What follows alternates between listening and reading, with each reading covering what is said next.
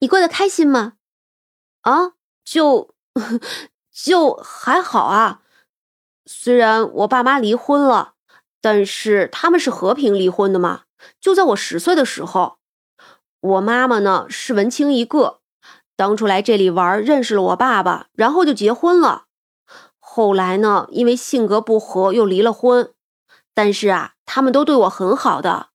我妈妈现在在国外，虽然有了男朋友，但是还是对我很好。我寒假、暑假都去的。她男朋友呢，也对我很好的。你知道吗？老外嘛，跟小一辈相处就像是朋友。我爸的话，性子有点跳脱，喜欢乱开玩笑。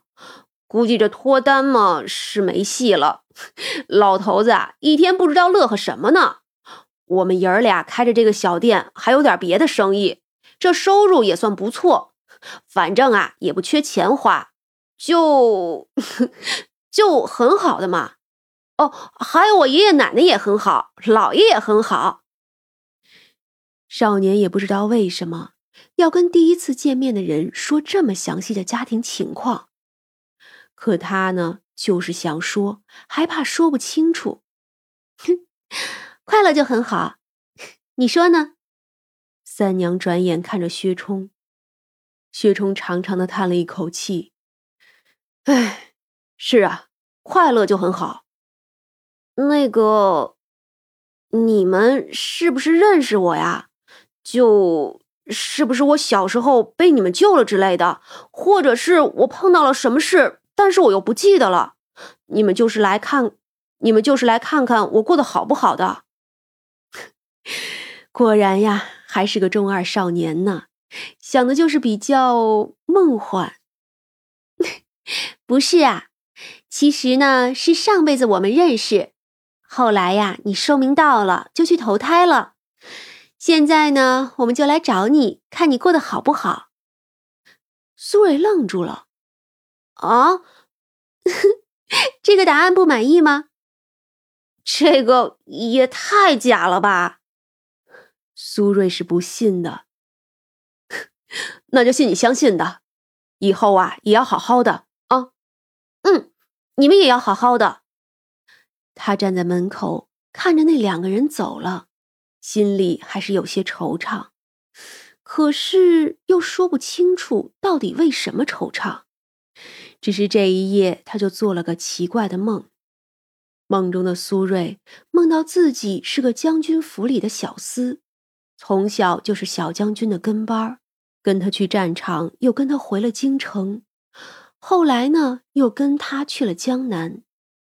可将军战死在沙场上，他一开始痛不欲生。可将军虽然死了，却成了另一种生物，依旧存在。他呢也不怕，就觉得这样就很好了。反正将军还是将军嘛。将军找了个妖做娘子，那个妖一开始总是吓唬他，他呢也很怕。可是啊，渐渐的就不怕了。其实那个妖呢，长得好看极了，又是个善心的，做的饭菜呢也好吃极了。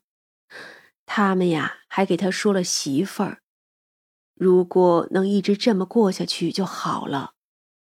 可惜没有，将军要渡劫了，人间要大战了。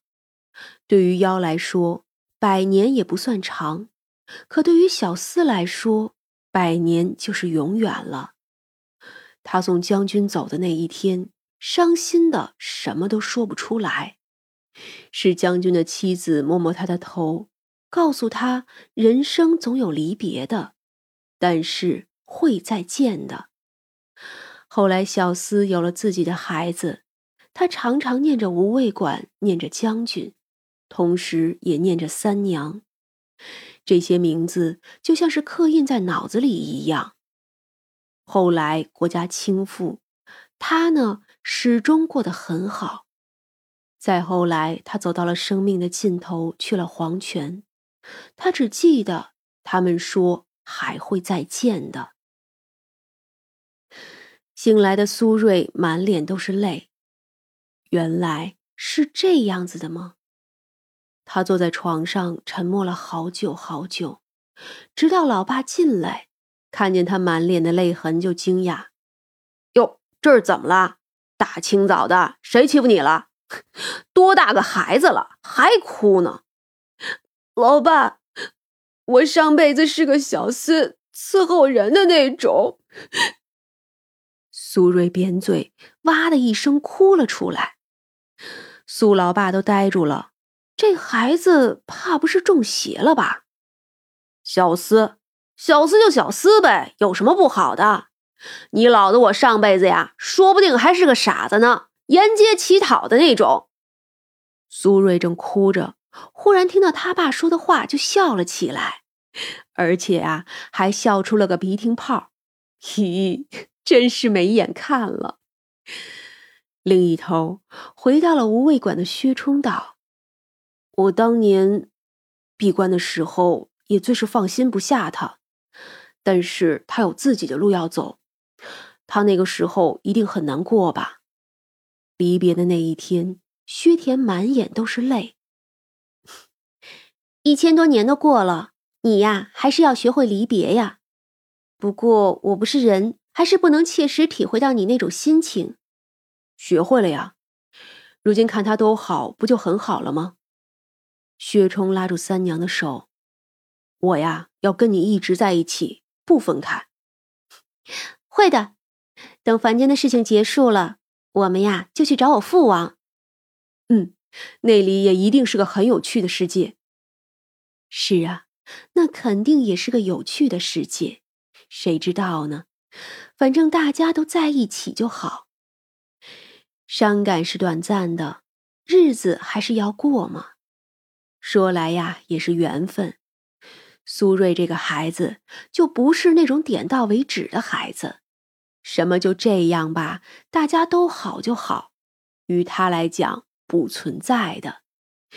于是呢，他就开始翻自己的梦，梦里就记住自己是小厮伺候人的那种。他还记得无味馆，于是呢就上网去搜，没想到啊，没想到无味馆居然这么出名，帝都的网红店，老板贼拉有个性，反正啊就是红。于是薛冲的伤感还没到一天呢，那苏瑞就已经暗戳戳的找到了无味馆的电话，加上了微信。阿黄嘴角抽抽的，把自己的手机递给薛冲：“啊，你家小厮。”薛冲一看那长达五十九秒的语音，而且一溜十几条，死活不想点开。